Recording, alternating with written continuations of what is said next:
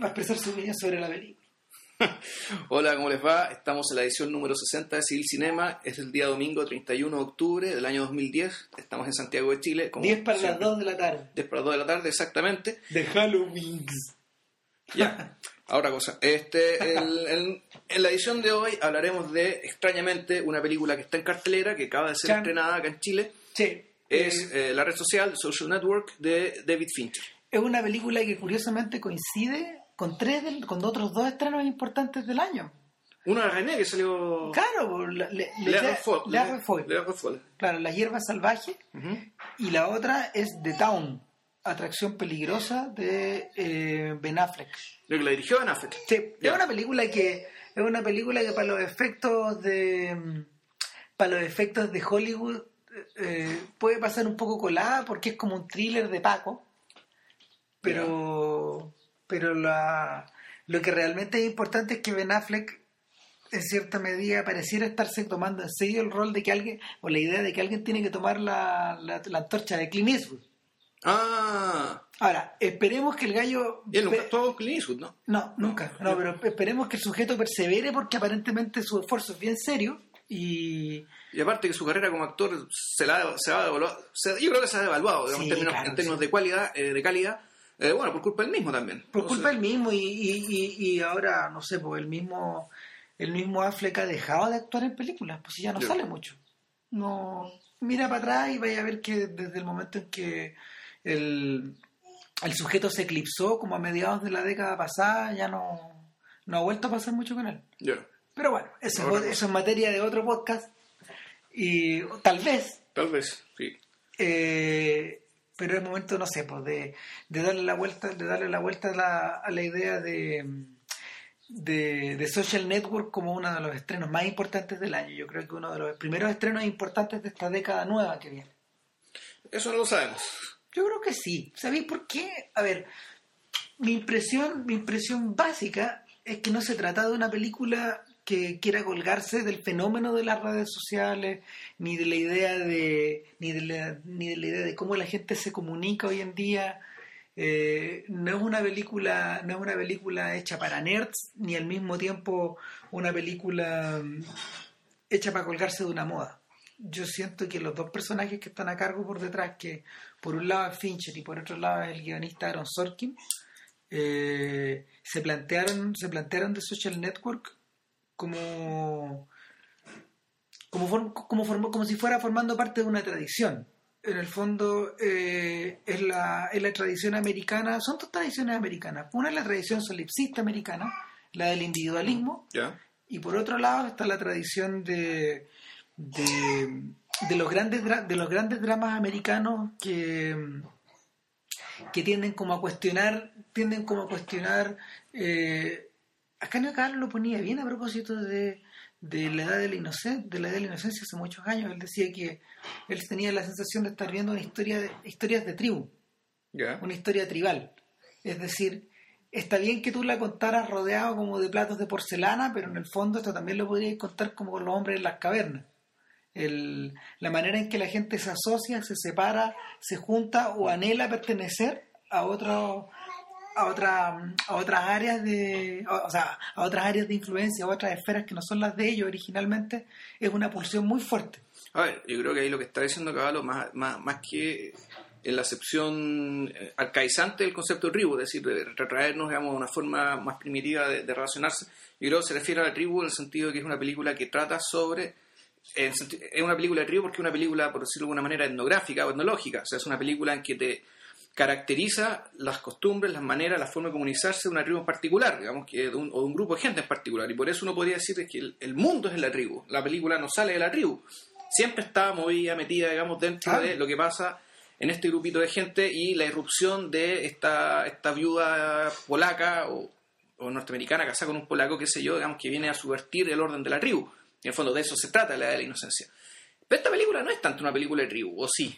O sea, ¿sabes qué? Lo que pasa es que yo, yo cuando vi, cuando está mirando, mirando la red social, yo pensaba inmediatamente, por ejemplo, en, en películas como Scarface, Ya. o las películas de gángsters, las películas de patota, lo plantean muy bien. Esta, esta sensación de... Lo que pasa es que, ver, pa- para, para al principio de nuevo. La red social es la historia de cómo Mark Zuckerberg y Eduardo Saverin y algunos otros asociados Sí. eh, en distintos momentos de en distintos momentos del 2003 al 2004 Voluntaria e involuntariamente Claro. ayudaron a crear Facebook. exacto el, De el- partida te queda claro que esto es una creación colectiva.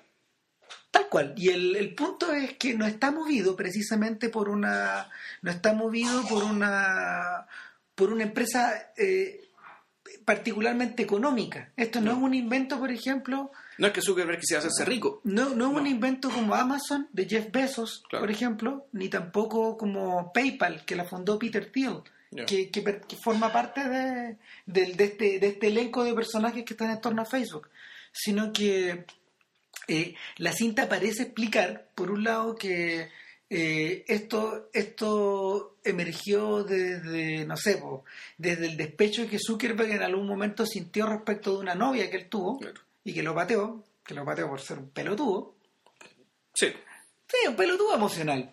A ver, el, el- personaje de Zuckerberg, eh, Cristian, con, muy- con mucho acierto, comparaba esta película con el Club de la Pelea, con el mismo director, hecha hace Claro. 10 años, pero hay, eh, hay cosas que naturalmente se parecen, digamos, el tipo humano se parece, pero en, sí es muy distinta en la forma en que son presentados estos individuos.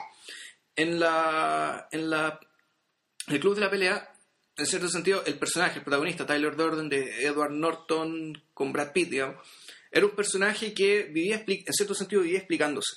Y Sí. que su, su forma de entender el mundo y, su forma, y, y- y la forma en que él iba actuando necesitaba una permanente explicación de su, de su parte, porque el guion, bueno, el guion así lo requería, y en parte porque el personaje era así, era un personaje que verbalizaba mucho. Era un personaje que de algún modo eh, iba creando el mundo en el, el mundo el que lo rodeaba. Nosotros, nosotros vamos pensando al principio de la película que lo que estamos observando es una suerte de mundo distópico, es un mundo que está distorsionado. Claro. No, era al revés. De- mientras, Después uno va se dando cuenta que uno siempre estuvo viendo el mundo a través de la, de la mente de Durden. Exacto, mientras más uno se aleja en el tiempo del club de la pelea, más a uno le da, más a uno le da la impresión de que lo que, lo que iba ocurriendo alrededor es que era una especie como de, de virus que se iba propagando eh, hacia afuera, Mm. que iba reventando y en el fondo, eh, como buen virus, terminaba infectando a todo el mundo. Claro, y te iban enfermando a todo el mundo, exactamente. Claro.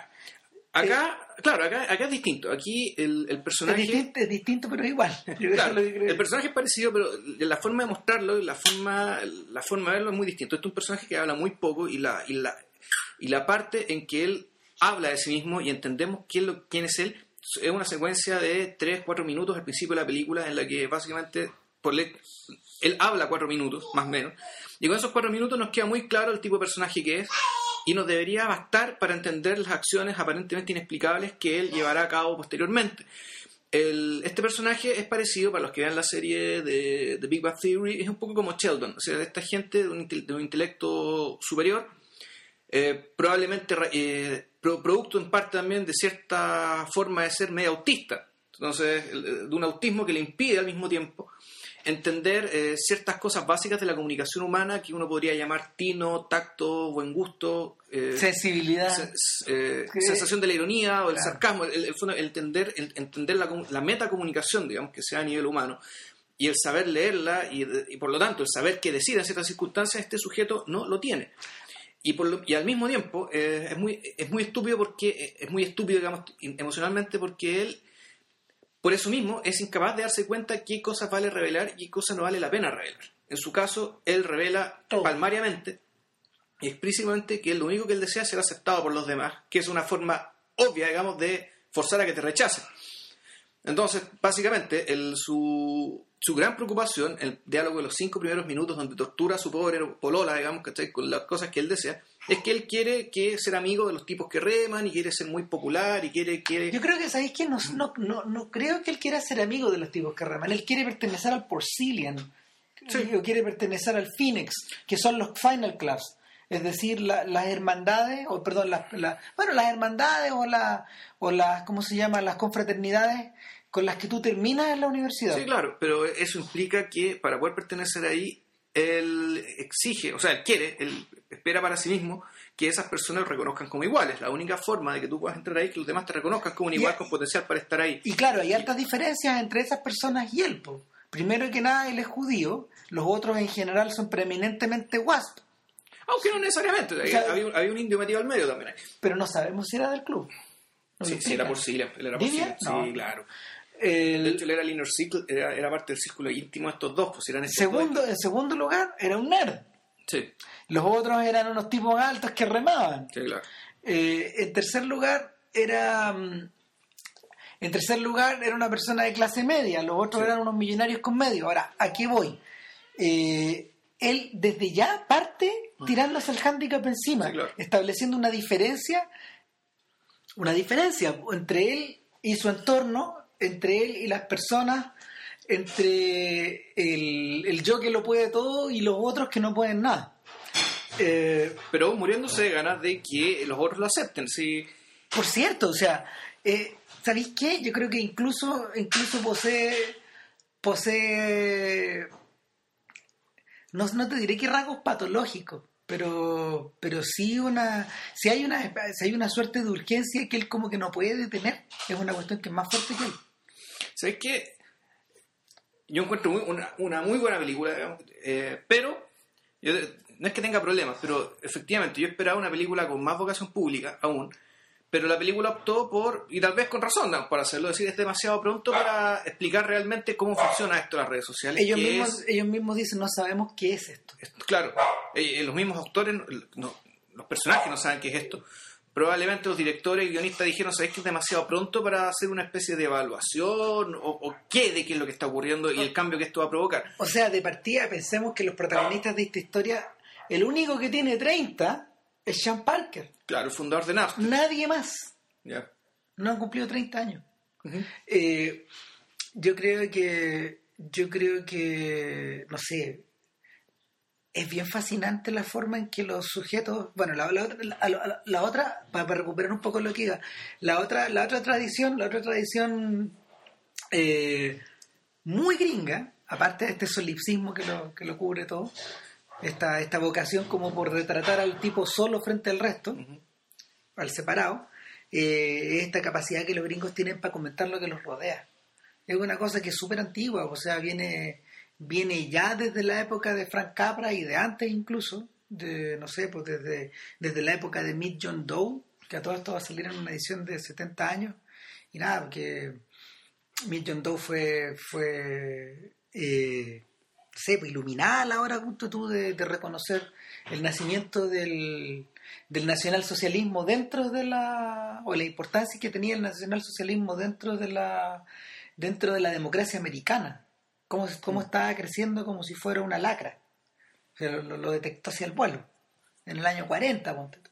No, bueno, están también estas otras películas de conspiraciones que anticiparon, digamos, la muerte de Kennedy, el, Manchurian Candidate, qué sé yo, digamos, que, por ejemplo que, que algo olían, o, de algo se dan cuenta. o una película con la que han comparado mucho a, a la red social que es All the President's Man Ya. la esta, esta película esta película basada en el, en, en el, en el escándalo de Watergate.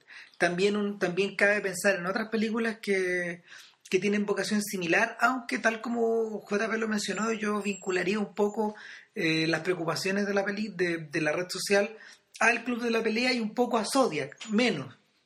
Eh, yo también esperaba que fuera una película con más vocación pública, pero lo que me sorprendió también es la forma en cómo él retrata los círculos cerrados. Eh, o, esta, o, o estos mundos donde en el fondo ya nadie puede confiar en el otro. Yo creo que, como, como comentábamos hace unos días con, con Vilches, también la, una de las dimensiones más interesantes de la red social es la, de, es la del filme entendido como eh, un triángulo afectivo o una, una historia, una historia de, de- de dos amigos que, o sea, una historia de amistad entre dos personas que se hace pedazos y se destruye. Y yo creo que ahí también están disparadas las balas muy certeras. Eh, bueno, el, el tagline de la película eh, dice, claro, tú, no puedes hacerte, no, no puedes obtener 500 millones de amigos, digamos, sin hacer algunos cuantos enemigos en el camino. El- la película, yo creo que el- una de las cosas que por las que por las cuales la película tiene un impacto a nivel de los afectos y el nivel digamos, emocional hacia el espectador tiene que ver un poco con la tragedia esta amistad rota Claro. De, de una amistad que, si bien no era eh, la amistad que tenían estos dos Saverin y Zuckerberg. y Zucker, digamos, era Zuckerberg, no parecía ser una amistad, digamos, tipo, no sé, Jules y Jim, digamos, una amistad tan romantizable, pero sí No. había una afinidad importante, digamos, y una... a- a- a- había una capacidad también de expresarse, digamos, de forma muy tácita y eso está muy bien actuado, digamos, de, de parte de estos dos sujetos en todo lo que es la, la secuencia inicial de la película, todo, Eh. todo lo que es el principio cuando empieza, cuando fundan, cuando fundan, inventan Facebook. Y también después cuando ya están enfrentados, en, cuando ya están enfrentados el uno, el uno al otro en los dos juicios que, que complicaron a Zuckerberg una vez que Facebook se inició. Y aquí ya como que entramos en los- en los- a hablar de los antagonistas. Claro, bueno, en realidad esas escenas de juicio en realidad son un divorcio. O sea, en realidad, o sea, es, muy- es como, parece muy parecido, es muy parecido a lo que, no sé, por la hora escenas de divorcio que uno, que uno ha visto en la historia del cine con los abogados uno al lado del otro y la mirada entre los ex esposos que da- mirándose como con pena y pero al mismo tiempo con mucho odio y a, y a veces también recordando aquel periodo pasado, digamos, y alegrándose también, ahí mismo. Aaron Sorkin decidió contar la historia eh, sobre la base de cuatro bloques narrativos. Que hay uno que está al principio y otro que está al final, que tienen que ver con. Son dos escenas, son dos escenas con son dos escenas donde Zuckerberg se relaciona, está hablando con mujeres. Son mujeres, claro. La y es muy primera- circular esto, además. Claro, la primera es la escena con la novia y la segunda es la escena con uno de sus abogados. Lado, sí. Eh, no es casualidad que sean las únicas escenas que transcurren en presente, en presente, en el presente indicativo, Claro. Por decirlo de alguna manera. Eh, son, son, escenas que están situadas como en el aquí y el ahora. Las otras están, están mezcladas entre sí eh, y corresponden a corresponden por un lado al- a la secuencia a la larga secuencia de interrogatorio de, de careo que les hacen a, a Zuckerberg con eh, con tres personajes una de ellas es con tres personajes con con Divya Darendra Claro. Divya eh, y los hermanos Winklevoss. los hermanos Winklevoss, eh, que son las personas que le ofrecieron a él eh, a finales de 2003 eh, crear eh, algo así como Connect You, que se llamaba, era una, era una web de Era una red social súper exclusiva. para solo para los alumnos de Harvard eh, y que llevaba y que llevaba en el fondo a, a no sé a que los a, a que las mujeres de Harvard o que las mujeres externas a Harvard pudieran observar en un Facebook Claro. es decir en una especie de de, de, mm, de álbum de fotos eh, la- a, a estos personajes que eran supuestamente muy deseables por ser de Harvard, por, por tener plata, por tener buenas conexiones, etcétera. Eh, ¿Por qué recurrieron a Zuckerberg? Porque Zuckerberg, una vez que sabía Zuckerberg, para vengarse de su novia, él creó Claro. Que era una especie de competencia de apuesta o algo así, donde los tipos elegían cuál, entre dos fotos de dos mujeres de la universidad, elegían cuál era más bonita. Claro. ¿Cuál era más atractiva? Y el tipo hackeó todas las casas, todas las facultades para poner las caras de todas las mujeres ahí arriba. Y claro, se volvió un enemigo de toda la universidad, o sea, la mitad de la, mitad de la universidad, es decir, las mujeres lo querían matar. Eh, el- la burocracia de la universidad se le, se, le, se le cayó encima por haber hackeado, por haber hackeado los sistemas y haber en- encontrado todas las posibles fallas de seguridad que tenían. Y él más encima dijo que debían darle las gracias. Ahora, al- eh, ¿qué pasa? po? Y en ese predicamento de, de- de, uno, de popularidad nula y negativa, de acoso este, burocrático, digamos, de acoso de la institución, es que él, es que él acepta con este, con este par de cuicos, digamos, los gemelos Winklevoss y este otro sujeto indio, hacerles una especie de, claro, de álbum de fotos para la gente de Harvard. Eh, nada, po. Esa idea le dio otra idea Claro. a este sujeto que es muy parecida. ¿Qué pasaría si en el fondo eh, nosotros fundáramos, y aquí llegamos al corazón de la cuestión, tuviéramos la capacidad de hacer un club para nosotros mismos, donde uno mismo fuera el presidente? Claro. Donde uno mismo tuviera la facultad de decirle, sí, tú entras, claro. no, tú, no entras. Exacto. Eh, Y donde además, y esa fue la otra revelación que el tipo tuvo, que te permitiera eh, revelar información relativamente privada que algunas otras personas podrían querer saber de ti. Como por ejemplo, estás pololeando, no estás pololeando. ¿Cuáles son tus intereses? ¿Cuál es tu orientación sexual? Exacto. ¿Cuántos años tienes? ¿Quién eres? Claro. En el fondo, una parte donde tú te exhibes a, a ti mismo y exhibes aquello que tú quieres exhibir de tal manera que eh, hacer, hacer más fácil el hecho de ser atractivo a otros. Ahora, siendo bien honrado, ¿qué tanto se diferencia, qué tanto se diferencia Facebook de Connect You? La idea de los Winklevoss no se diferencia mucho. No, es muy poco. Es muy parecida y eh, eso era materia de litigio. Hasta el día de hoy sigue el litigio, porque el otro día estuve revisando. Claro, supuestamente en el, en el, claro, en la en el epílogo de la película, esos epílogos dicen que les pagaron 65 millones de dólares por la idea. Pero resulta que resulta que las acciones de los Winklevoss valen menos que eso.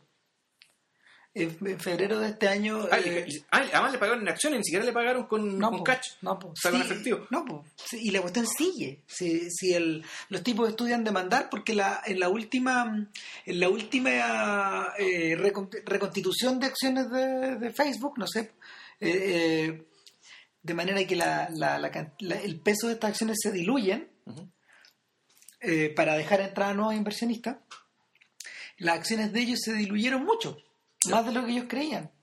Entonces siguen jodiendo. O sea, eh, va a haber más, va, va a haber más litigios sobre el tema.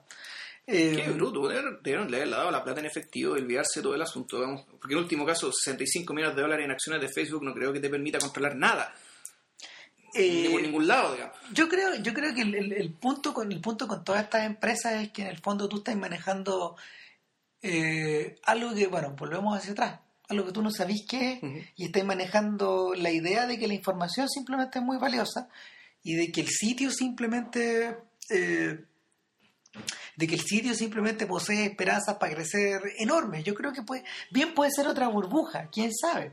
Claro, ¿qué más puede crecer? Son 500 millones de personas. En un mundo donde hay 6 mil millones de personas. Es decir, estamos hablando de eh, eso es casi el 8, un 8% esto, o algo así. ¿sí? Es como el 8% de la población mundial. Y naturalmente que la gente que tiene internet ya tampoco es mucha más que eso, digamos, pensando que en el mundo hay mucha gente que vive con... Bueno, piensa que, misma, piensa, entonces- que, piensa que el dueño de Twitter espera que en 2013 se alcancen los mil millones de cuentas de Twitter. Ya. No sé, yo creo que hay, yo creo que hay una idea, con, hay, hay una idea, hay una idea fascinante que lo que para ellos que, que, que tiene que ver como con los números, pero por otro lado están las posibilidades de seguir creciendo, quizás hasta dónde. No, o al, o al mismo tiempo, la presión de saber que en realidad hay cosas que se que pueden ser superadas por otras tecnologías que todavía no sabemos que existen o que Por están ejemplo. siendo desarrolladas en el garaje de algún lado, o en India, o en China, van a saber dónde, digamos. De modo que, claro, eso tampoco, estas empresas, digamos, no, no, no tienen, no no van a tener la solidez de, eh, de, no sé, de las fortunas del petróleo, como otro personaje al que me acordé mucho, estamos viendo la película, Henry Plainview, de Petróleo Sangriento. Pero, Eh. pero bueno, para no seguirnos alargando e irnos A la pausa, ¿eh? a la pausa cognitiva hay que dejar una pregunta sobre la mesa. Finalmente, finalmente, eh, ¿qué es lo que se juega aquí? ¿Qué es lo que se juega acá? Eh, este- se, se- es una- se están jugando afectos, se está jugando poder, eh, se está jugando la necesidad de ser aceptado. Yo creo que yo creo que eso y, y unas cuantas otras cuestiones más. pero eso lo hablaremos a la voz de la, causa- de la pausa, por cierto.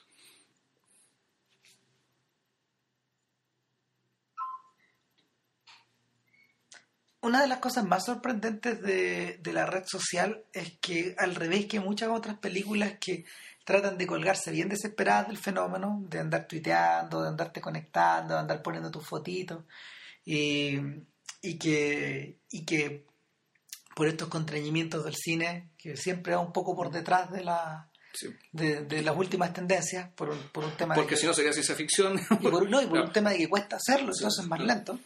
Eh, el- mientras la mayoría de esas películas llegan atrasadas a los fenómenos, llegan colgándose después. Mira, por ejemplo, qué pena tu vida, que está como obsesionada no con el Facebook, sino que con los mensajes de texto. Ya. Que, no sé, yo creo que. No, no es que estén pasados de moda, pero perdónenme, yo creo que hay otras formas de comunicarse ahora. Bueno, la verdad no lo sé. Ah, Yo no he visto la película, me da lo mismo. El, No, ¿Sabes de hecho, no la vamos a comentar acá porque, bueno, ustedes saben que nos avergüenza. El, este, no, yo me estaba acordando de este, una película de una película que era sobre unas una con ¿cómo se llama este cabrón? con Ryan Phillips que es sobre Ah. una ficción sobre los, los tipos que inventaron Linux Sí, pero claro ahí la película se la jugó por convertir el asunto en un thriller en un thriller de acción donde Bill Gates en el fondo es un asesino es un mafioso digamos, que anda mandando a matar a los programadores Eh, O por ejemplo, o por ejemplo esta película que te había comentado el otro día, Los Piratas del Valle de Claro. del, del- del Silicon Valley, que es la historia de la historia de Bill Gates con Y la- Steve Jobs. y de Steve Jobs. Y, y que no tiene mucha diferencia respecto a eso, porque la forma en que se, comport- en que se comportan los sujetos es bien gorilesca. Eh, O sea, es- puede que sea muy sofisticado en términos de tecnología, pero la verdad es que las pulsiones que, que hay por detrás siguen siendo muy brutas y, sí, y, y en el fondo la, la manera en que se comporta el macho de la especie no cambia si es que tiene un teclado, esa es la teoría de la película, si es que tiene un teclado al frente o tiene una pistola en la mano. O una piedra. Claro. Claro, ahora, eso, es- eso se explica por dos uno podría explicarlo esto por dos razones. Eh, por un lado, es gente joven, muy joven, por tanto, es gente que todavía no está a caballo en el proceso de culturización cabal. Es decir, es gente que todavía no ha sido completamente educada y civilizada en la vida. Tal cual. Segundo, y yo creo que esta es la razón de fondo que se aplica tanto acá, a esta película de Social, a The Social Network y a la red social, y también a la de a Petróleo Sangriento, es que el territorio en el cual se está explorando también es territorio virgen, Sí. por el cual no hay normas, no hay leyes, no hay normas de etiqueta, no hay nada. No hay nada. Es decir, el, cuando, cuando fue el boom, eh, el, el boom de los .com, la sensación que había era la misma, era la misma, aquí está todo permitido, o sea, aquí todo se puede hacer todo, no hay, y, y efectivamente se puede hacer todo porque naturalmente que la legislación civil está muy atrasada, pero muy por detrás de los desarrollos tecnológicos y las posibilidades que esos desarrollos estaban posibilitando. Y al mismo tiempo, el- las normas de etiqueta, las normas de caballerosidad o, o lo que quiera que sea que terminaran rigiendo, digamos, la, el, el comportamiento y la convivencia en estos espacios nuevos, naturalmente que vienen mucho, mucho después de los primeros hallazgos. Y ahí, y ahí, nos, ahí nos volvemos a conectar con la, con la trama de la película, porque eh, por un lado está, está uno de los hermanos Winklevoss, no me acuerdo exactamente cuál, que, él Que eran, dice- que eran gemelos, ¿no? O sea, Claro, igual, que así eran que- gemelos. Eh, el tipo insiste, la verdad no tengo ganas de demandarlo porque yo me siento un caballero de Harvard. claro. Y, y en Harvard no nos demandamos, arreglamos las cosas, arreglamos las cosas sobre la mesa eh, y, y, na- y- y- nadie va al choque en el fondo. Claro. Sin embargo, sin embargo, la presión social alrededor de alrededor de él es tan grande que él termina cediendo. Por otro lado, está el personaje de Saverin, que, no sé, la historia, la trama, lo castiga un poco por querer comercializar la idea de- a la manera antigua. Lo que pasa es que en realidad, eso también te lo explican desde el principio, Sabrin siempre fue el que puso la plata en esta cosa. Claro. Es decir, desde que Facebook fue fundado hasta que ya los tipos decidieron agrandarse e ir a instalarse a California, Funcionaron con plata de él. funcionaron con 18, 19 mil dólares de él, puestos por él, de su bolsillo, de su familia, anda a saber, Zuckerberg nunca puso ni uno, No. pero ni uno. Entonces Sabrin puso esta plata y en algún momento, como era un hombre de negocios, un hombre de negocios bien convencional, que a diferencia de los otros personajes que andan dando vuelta en la película, o sea, los otros personajes, los cómplices de la creación de Facebook, él es el personaje que yo diría más normal y que en cierto sentido yo creo que es el personaje que termina teniendo, si no, si no la admiración y el respeto, al menos la identificación. Es decir, uno se identifica con él. Uno se identifica con Zuckerberg, que es un personaje que es un autista torpe, digamos, un- una persona muy, muy oscura y muy opaca. Y tampoco se identifica con el, un tipo que se, se, se sube al camino, que es el fundador de Napster, que hace 10 años, que ahora está en bancarrota, pero, o sea, está por ahí en bancarrota, que andaba viviendo la gran vida.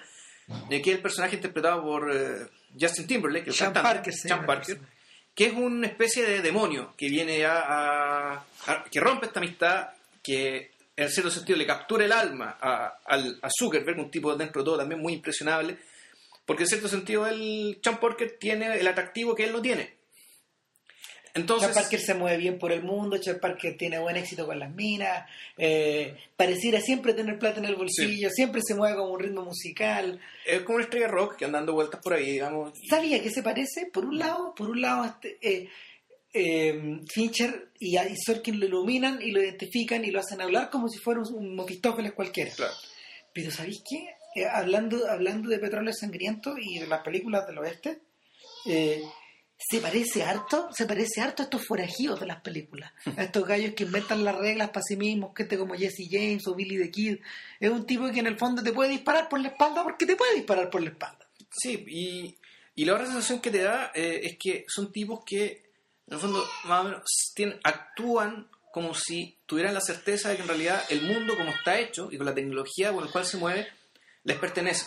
De modo que, por tanto, su fortuna es instantánea. Ellos pueden ganar todo el dinero que quieran, cuando quieran. Es cosa de proponérselo, de hackear un banco, de hacer lo que sea, cualquier El- cosa. Pero que todo está ahí, en el fondo que la lucha por la supervivencia, para él al menos, está superada. como las cosas cambian, pero no cambian tanto, la película se hace bastante cargo de, de, lo- de una figura bien americana, que es la del entrepreneur.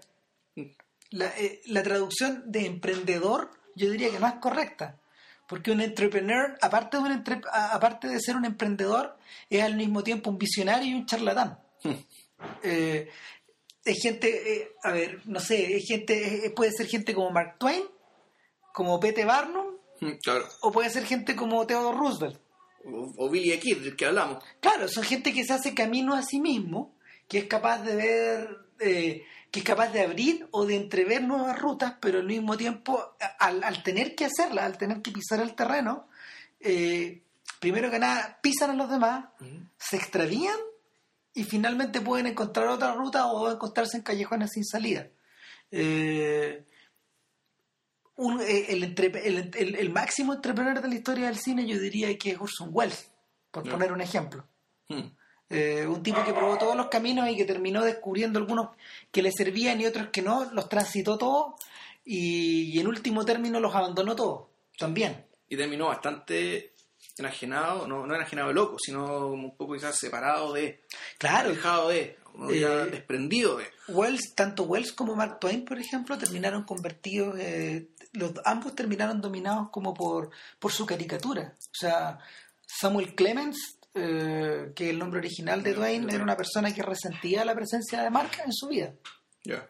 Eh, hasta, hasta, la última, hasta, hasta la última década donde él, donde él se volvió a reencontrar un poco con la con los beneficios de ser este señor de pelo blanco y de eterno blanco ¿cachai? Y, y en el caso de Wells yo creo que había una aura trágica que lo rodeaba una si uno lo observa en su, en su, en su ancianidad especialmente ahora que se cumplen 25 años y uno lo ve en las entrevistas de YouTube uno se da cuenta de que de que mm, hay un camino que está pisado atrás que probablemente del cual él se arrepentía un poco Sí, puede ser. y, y nada, pues, eh, lo interesante de estos entrepreneurs que retrata la red social, tanto de Zuckerberg, porque también lo es en el Sí. fondo, como de, como de Parker, y en último término de los hermanos Winklevoss, porque los tres lo son, Mm. los- esos, esos cuatro personajes lo son, eh, es que al revés de, al revés de lo que nosotros observamos en, no sé, pues en gente como, para, para remitirnos al terreno del cine, al revés de lo que nosotros observamos en gente como Tarantino, o gente como Fellini, gente que tiene ese mismo perfil. Eh, eh, lo, di- lo distinto es que son tan chicos. A mí me choqueó ver una película eh, tan adulta, tan Mm. densa, tan compacta, eh, tan repleta de ideas y tan repleta de planteamientos, protagonizada por personajes que usualmente están persiguiendo a minas con los pantalones abajo. ¿Cachai? Porque Hollywood no se ha preocupado de hacer crecer, eso- de hacer crecer esos personajes. Eh, lo que, a, a- ¿A qué voy? Eh, el adolescente de las películas americanas de los 80 se ha convertido en el adulto joven de las películas americanas de los 2000.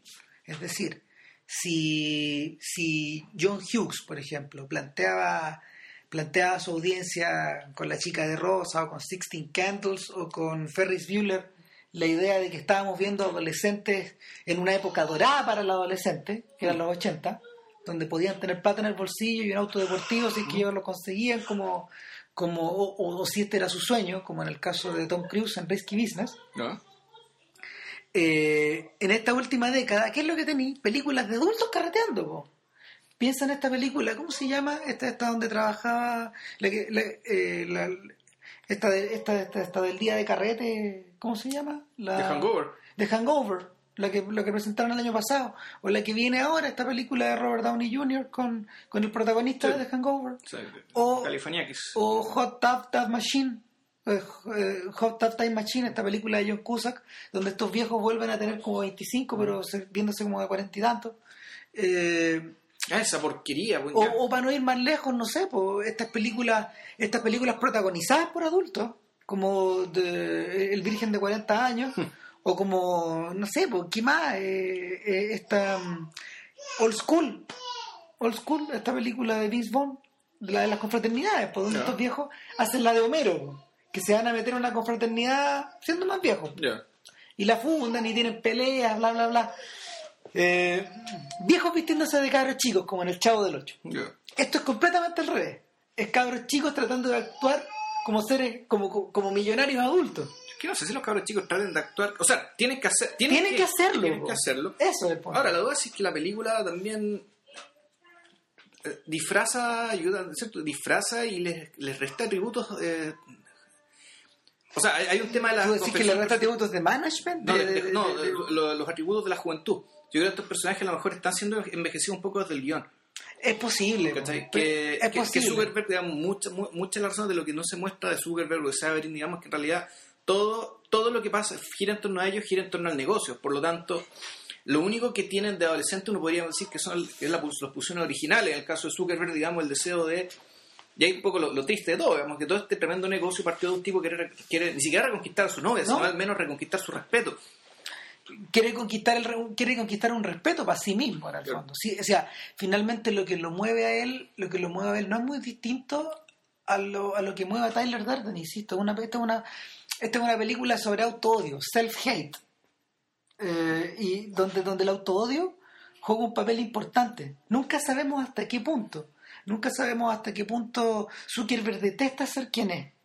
Porque porque si hay alguien que expresa sentimientos de sentimientos más, más, bien violentos respecto de los otros, eh, no sé, pues, si, si alguien, si que usa el racismo inverso o, o la misoginia en la película es él. Él. Eh, no son los otros. Los otros no te proyectan eso. No, ahora, él es eso, o sea, efectivamente tiene eso. También hay una especie de odio, hay una misantropía que también se parece a la de Henry Plainview, Sí. y que se refleja básicamente El silencio. En, su- en el silencio ¿no? y también en su, en su en vivir en función de la venganza. Y Sí, en el fondo, la, de que todas las grandes acciones y las grandes decisiones, desde la fundación de Facebook hasta los cagazos que lo hacen pelearse con su amigo, o de engañar y robarle la idea a este par de aristócratas, digamos.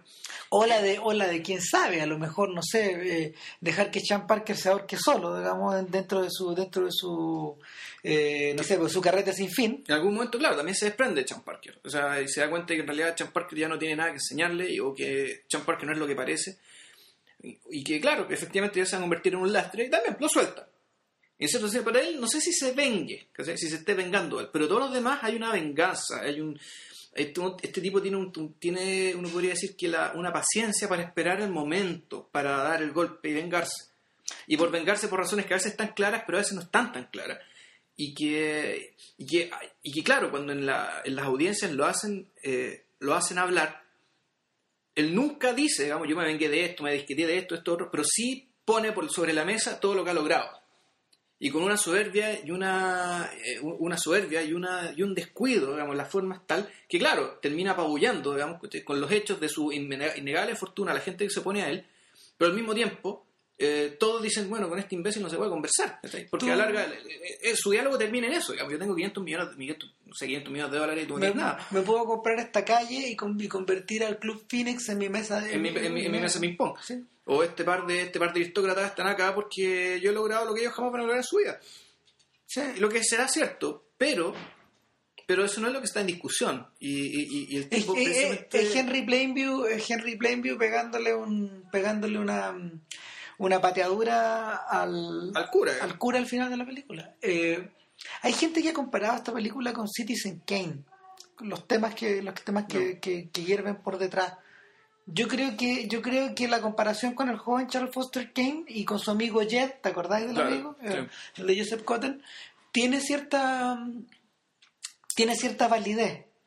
Eh, mal que mal, Kane también es un entrepreneur, es un, es un gran charlatán que, que quiere ser político en algún momento, que juega con la idea de ser periodista, que juega con la idea de ser influyente y que por último que juega con la idea de ser Dios al final. Claro. Ahora, la duda está en si que en, en- en la película de, de Kane, con, o sea, de, de Wells con Cotton, la relación se quiebra porque Kane cambia.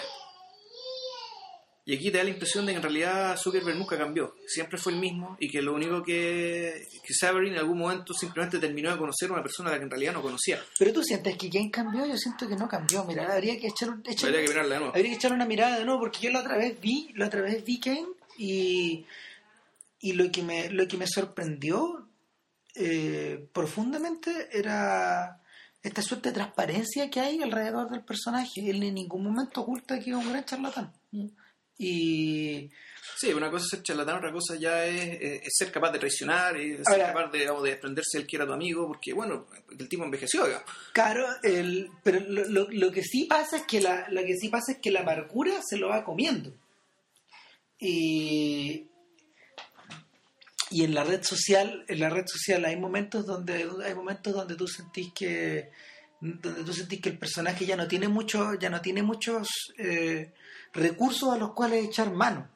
Y de hecho, hacia el final de la película, en la charla con la, Con la abogada. con la abogada, eh, tú sentís que está arrinconado por, la, por el mismo legado, por el mismo legado de víctimas que él va dejando.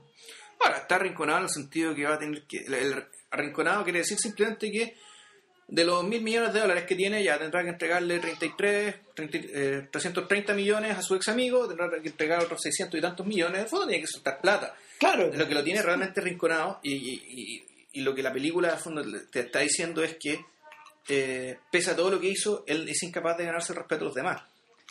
Y ahí está como la tragedia tremenda y la escena, ya contamos el final de lo mismo que la van a ir al cine y todo el tema, esto no es un thriller.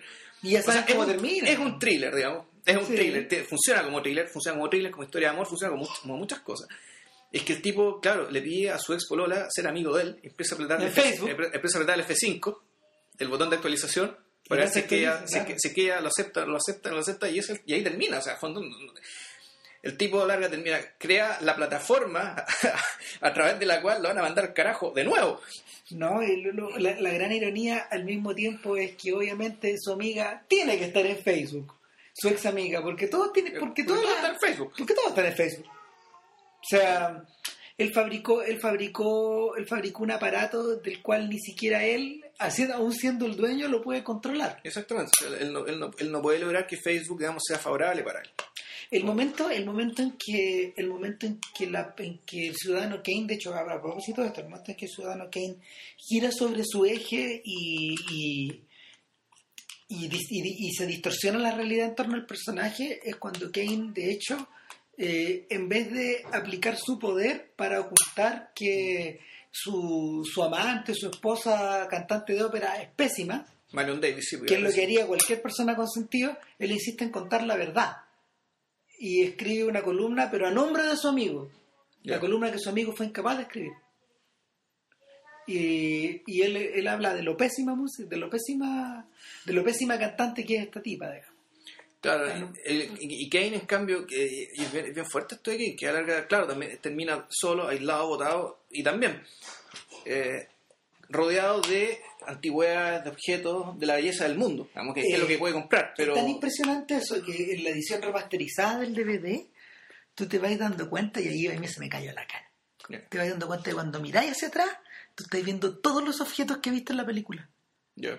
Lo juntaron todo, to- toda, la, toda la dirección de arte de la película está acumulada hacia atrás. El, el galpón para el fondo. Claro, entonces lo que tú veís, y eso no se notaba en VHS ni en la tele, lo que tú veís son recuerdos, eh, son los recuerdos de Kane, pero son los recuerdos tuyos que, de la película que acabaste de mirar. Es impresionante. No, bueno, y en términos eh, biográficos, efectivamente, son los objetos que Kane compró, porque Kane con tu- toda la plata que ganó, Claro. mandó a traer basílicas completas, digamos, y las rearmó en su Sanadú, ¿se llama? Claro. Entonces, nada, el, el punto es que el punto es que el gran Sanadú, el gran Sanadú de Mark Zuckerberg es este Es Facebook. el mismo Facebook, digamos, y... Pero, claro, pero no le sirve. No, pues no le sirve, no le sirve. Está fuera de juego. Eh, Oye, ¿qué tal si nos vamos ahora digamos, a, lo, a lo técnico, lo musical, el tema montaje, bueno, lo técnico, ¿cómo está hecha esta película? a ver, nuevamente sorprendente. ¿Por qué? Porque, bueno, yo creo que toda la pega, yo to- toda la pega que ha ido acumulando Fincher, toda la pega técnica, toda su excelencia artística que se ha ido acumulando, no sé, pues en 15 o 20 años de trabajo desde que hacía video, se aplica acá a la perfección, porque yo creo que esta es una película que teniendo muy pocos efectos de muy pocos efectos especiales salvo solo ponte tú en la en la escena de la regata en, Sí. en- en Inglaterra Que, que, es, que claro, que tampoco son digitales, o sea, son still shots. es un, es un tilt shot, pero también está cruzado por hartas Ya. por hartos mates ya. o sea los, los cielos pintados hay hartas alteraciones y cosas así Eh, ¿Por qué crees que hizo eso? yo creo que yo creo que lo hizo yo creo que lo hizo para que para, hacer- para, para abrir la película un poco porque a ver al contrario de lo que uno cree eh, o al contrario de lo que sucede por ejemplo en Petróleo Sangriento que es una película donde los paisajes abiertos dominan El peladero. pues, claro el paisaje virgen domina toda la primera mitad de la historia para luego constreñirla a cuatro paredes en la segunda mitad lo que ocurre en la red social es que es una película que transcurre a la antigua, es como un filme de Howard Hawks. Esto transcurre entre cuatro paredes. Sí, no, sí, el- Empieza. Esta, esta película es impresionante que son es muchas escenas de gente conversando en una pieza. Claro. O sea, la definición de, de aquello que el- mucha gente no le gusta el cine, ¿cachai? hablar, Que es gente hablando, qué sé yo. Bueno, esto es eso, esta película es eso, es gente hablando. hay gente hablando, hay gente argumentando. y- Gente hablando, contando y recordando. Claro, y el, o, o- o, eh, saltando hacia atrás y adelante en el tiempo, pero a través de diálogo, a través de cosas referenciadas. Claro. Ahora, Ahora- y ojo, ese montaje de saltándose adelante hacia atrás sigue siendo lineal. Es decir, toda la historia que nos están contando de Facebook Va avanzando. va avanzando en términos lineales. Ahora, el hecho que se vuelva o no se vuelva para atrás es, es funcional a una línea maestra que te cuenta todo desde el principio hasta el lamentable presente de Zuckerberg, digamos, cuando termina la película. Eso pasa porque Sorkin, eh, que, que creo que es de Harvard a todo esto. ¿pareciera? Eh, Sorkin es un tipo que, nada, pues, sus antecedentes son teatrales. Él es el autor de A Few Good Men. Ok. Y, bueno, Cuestión de honor. Claro, no, pues y él, y él también es el, él también es el creador de The West Wing, otra película que, Claro. o sea, una serie que transcurre dentro de cuatro paredes que son las de la Casa Blanca. O sea, en ese sentido, esta película eh, sepa, aparentemente diría, ah, ya, esto es como Flag of Our Fathers, la conquista del honor. Pareciera, Pareciera, claro. pero no es, no es, No. porque esta película en el fondo es lineal. Y Claro. tiene esta vocación, digamos, bien convencional de contar la historia de principio a fin. Eh, ahora, respecto del respecto del cambio que se produce una vez que con, el tilt shot, el tilt shot es una el tilt shot es un tipo de toma que se utiliza con- o sea, se- que se realiza como con un lente con un lente de angulación variable. Entonces tú lo vas moviendo y el lente el lente va el lente va captando va captando una distorsión o va creando una distorsión en la imagen de manera que la, lo que tú estás viendo eh, en los planos generales o los planos muy abiertos tiende a ser convertido casi como en una miniatura. Sí. Ahora, yo creo que yo creo que funcionará la película porque por un lado la abre, pero por otro lado la encierra de nuevo. Sí, es raro, es como, La reduce como un tamaño juguete. es, como, es como decir que en realidad la, lo que pasa es que ese Shot está en una escena en que lo- los hermanos Winklevoss, ya después de haber sido vapuleado. eh, robados en su idea, están, están compitiendo una regata en Inglaterra contra un equipo holandés, pierden, pierden por muy poco, qué sé yo. Pero ahí se enter- pero ahí, bueno, ahí se enteran que también, porque Facebook también llegó a Inglaterra. Entonces, Claro, cuando- que la- la- lo- de lo que están tratando de escapar incluso los agacha ahí. o sea, en ese mundo reducido y cerrado donde ellos viven, digamos, el mundo de los privilegios y de la, de, de la aristocracia rancia, eh, resulta que incluso ahí se enteran de que Facebook existe, que la Universidad Inglesa está con Facebook y ahí deciden demandar. Para ¿Tendrán, colmo. ¿Tendrán sus perfiles en Facebook estos sujetos? No lo sé. El Yo creo no. se despierta. Yo creo que no. Bueno, La verdad, yo creo que no. Pero, y fíjate que ta- también otra escena muy rara es cuando es- nos presentan a estos personajes, cuando están remando. ah, sí. Son personajes que provienen de otro mundo. Sí, hay una, hay una cuestión, hay una... Del mundo como de la acción, del mundo factual. Están sacados como de una película parece- en realidad, yo, más que eso, incluso te parecen per- personajes mitológicos. Es verdad. El hecho es esto, esto, esto como el movimiento del remo, el sudor, digamos, la forma de ser filmado. La película está filmada en red, en una versión nueva del Red One. Es la misma cámara La misma- de, la- con que se hizo el Che, Claro, digital. Y, y con la que y con la que se filmó mm, y con la que se filmaron algunas otras películas como modernas, ponte tú. Pero eh, y es por eso la es, es curioso, pero eso también la emparenta con una película que también filmada en digital, pero con otras cámaras, que es Zodiac.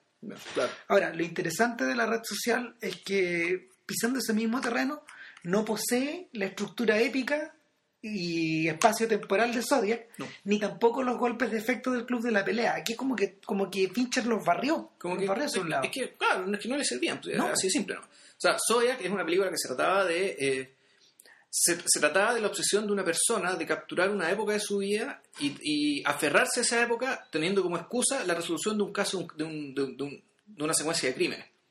Entonces, por eso es muy importante el hecho de que el tiempo pasa para el resto del mundo, pero para él, en cierto sentido, ese tiempo no pasa Sigue todo igual. sigue todo igual, él sigue igual y él se aferra a la, a la necesidad de que todo siga igual.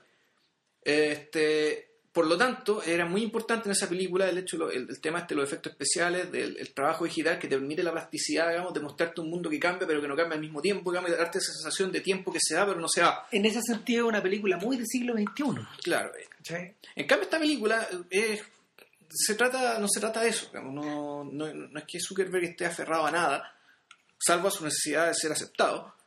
Y, y por lo mismo, la película tiene la libertad un poco de convertirse en fondo en lo que es. pues, Casi podría ser una obra de teatro montada de otra manera. Sí, es una obra, es una obra de teatro dinamizado con, con, con dinámica, con dinámicas que la, la hacen invertirse por dentro, de alguna manera. O sea, no la podríais contar en escena porque, porque tendríais que recurrir a, tendríais que recurrir a elipsis que el cine, en el cine no son necesarias. Sí, claro.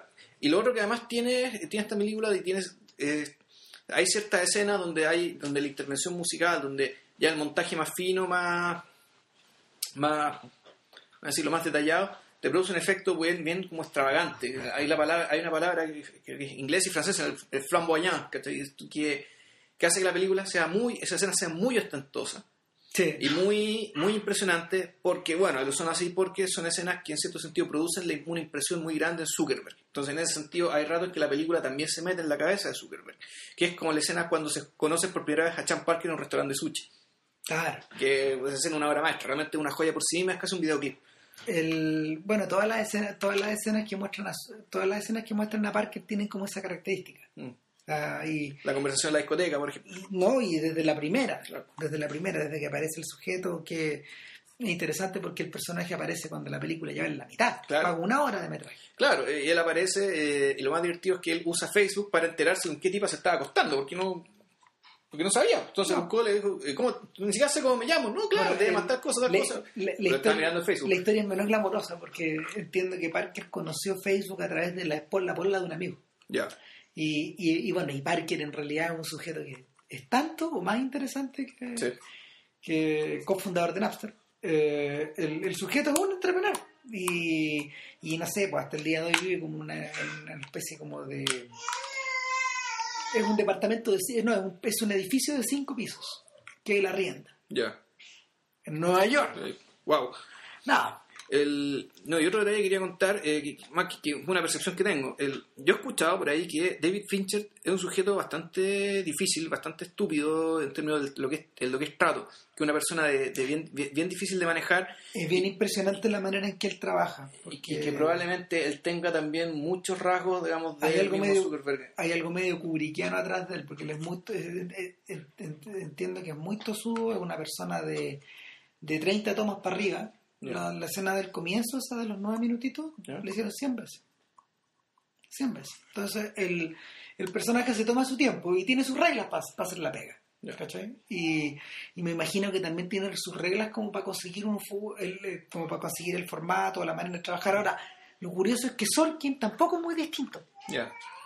Sorkin, Sorkin de hecho aparece en la red social, es uno de los sujetos a los cuales le van a tratar de vender le van a tratar de vender la idea en Nueva York y, Ah, y- y Zuckerberg sí, se, sí, pone sí. A, se pone a hacer un ruido. Ya. Claro, el tipo le dice esto es un no, es un croc. Claro. Es como un, un golpe como de Sí, claro, son, son conductas autistas. pues. Claro, entonces, nada, pues, Sorkin también es un personaje así. Así que no sé, no descarto que ellos también hayan volcado parte de Sí. parte de lo que ellos sienten en, en- en- en En el, la, en la construcción de los personajes. en el retrato de este enigma contemporáneo. A lo otro sabemos qué tipo de anuencia o complicidad o, o enemistad tuvieron de parte de las personas reales involucradas acá. Ah. Eh, Zuckerberg sabe, esta- o sea, debe saber, digamos, pero No, tú, yo- tú a favor o no, yo quiso demandar o, o yo qué? entiendo que Saverin, yo entiendo que Saverin dijo cosas respecto de la dijo cosas respecto, o sea, prestó ayuda para hacer la película. Ah, eso, eso está a favor de mi punto, entonces. Claro. De que en cierto sentido la película está a favor, podría decir que uno el que, que queda mejor parado, digamos. Zuckerberg al revés, pues Zuckerberg aprovechó de hacer una donación de 100 millones de dólares a una caridad coincidiendo con el estreno de la película. Ya. Claro. Y, ah, y, y Sean Parker fue objeto de un perfil en Vanity Fair. Ah, ya veo. Bueno, ya Estamos pasados. estamos hablando, de hecho, nuestro tercer crítico ya se aburrió de tanto, así que eh, lo dejamos entonces para otro caso, la, para la próxima semana, supongo que hablaremos de... ¿Quién lo sabe? No sé, yo creo que yo creo que podríamos hablar Podríamos hablar de le- la, la hierba salvaje de repente. O podría ser, o, o film socialismo, a que, Oh, dado que los dos lo tenemos ya. oh, ups. ups. Ya. Ya, ahí vemos, que estén bien. Estamos viendo, chao. Chao.